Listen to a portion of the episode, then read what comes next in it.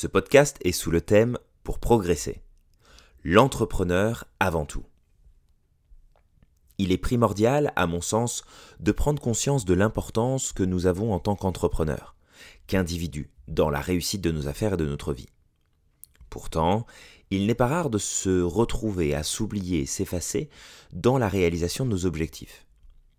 En fait, c'est presque une constante, je dirais, chez beaucoup d'entrepreneurs, qu'ils soient en phase de démarrage ou en activité depuis des années.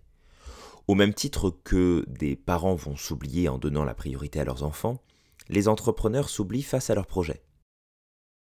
Avez-vous déjà prêté attention aux messages de sécurité dans les avions? Vous savez quand ils annoncent que l'on doit, en cas de dépressurisation de la cabine, mettre d'abord le masque à oxygène sur notre visage avant de venir en aide à quelqu'un d'autre, même si c'est d'un enfant dont on parle. Pour un entrepreneur, les mêmes règles de sécurité s'imposent et doivent à tout prix être respectées. Alors, par règle de sécurité, j'entends surtout de savoir redevenir sa priorité et de prendre soin de soi. Une des caractéristiques du syndrome de la performance est de tripler ses efforts, se remettre soi-même à plus tard, et de ne faire que travailler, travailler et encore travailler, sans même prendre le temps de s'assurer de faire ce qui est nécessaire. La tête dans le guidon et droit dans le mur, les cœurs. L'objectif est simple ici vous faire prendre conscience que vous devez reprendre votre place d'honneur dans votre agenda. Je sais bien, on a vite fait de remettre à plus tard ses vacances, ce repas entre amis ou encore de ne pas prendre de jours de repos pendant plusieurs semaines. Aujourd'hui, recadrez sans attendre la perception que vous avez de vous-même dans le processus, sinon vous courez à votre perte et celle de vos projets. Comment faire pour corriger le tir? Premièrement, votre agenda.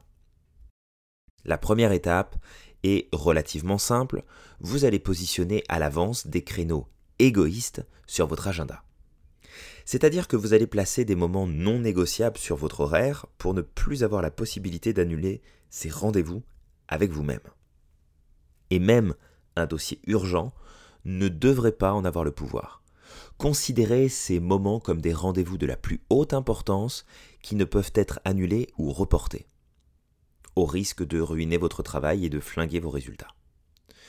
Deuxième, respectez vos cycles de sommeil. Si vous ne le saviez pas encore, alors voici pour vous l'information en primeur. Plus on est fatigué, plus on est sensible au stress, plus nos émotions sont instables, plus nos capacités de réflexion et de créativité diminuent, bref, ça devient le bordel. Donc, dormez, couchez-vous autant que possible à heure fixe, ayez un rituel de coucher sain, lisez, écoutez de la musique douce, évitez les écrans, coupez le téléphone, ne mangez pas trop riche le soir, etc. Troisième, mettez le bon carburant. Si vous aviez une Rolls-Royce, flambant neuve, vous viendrait-il à l'esprit de mettre une essence de moindre qualité dont vous savez qu'elle va abîmer le moteur et encrasser les rouages de l'engin? La réponse est probablement non. Vous savez que cela pourrait vous coûter une fortune en entretien par la suite. Pourtant, dans une certaine mesure, vous pourrez changer de voiture dans l'avenir si elle ne fonctionne plus convenablement. Pourquoi ne le faites-vous pas avec votre propre véhicule? Et je parle de votre corps. Je suis certain que vous n'oseriez pas me soutenir que vous mangez du fast-food, buvez des sodas, ou encore que vous grignotez à longueur de journée parce que c'est bon pour votre santé. C'est le pire dans tout ça, c'est que nous bouffons de la merde et nous en avons bien conscience. Donc agissez avec cohérence à ce niveau et faites ce petit effort que vous savez devoir faire. En vérité, ce sont des habitudes qui peuvent se changer. Et je vous y invite vraiment. Gardons cependant à l'esprit que comme tout changement, il dépend de son maintien dans la durée et de la fréquence de répétition. Faire tout cela une fois de temps en temps, quand vous avez un sursaut de bienveillance et de cohérence avec vous-même, ne fera certainement pas la différence sur le long terme. Agissez aujourd'hui, petit à petit, et à chaque moment où les choses deviennent plus faciles, alors augmentez le niveau de difficulté, vous allez y gagner plus que vous ne pourriez l'imaginer.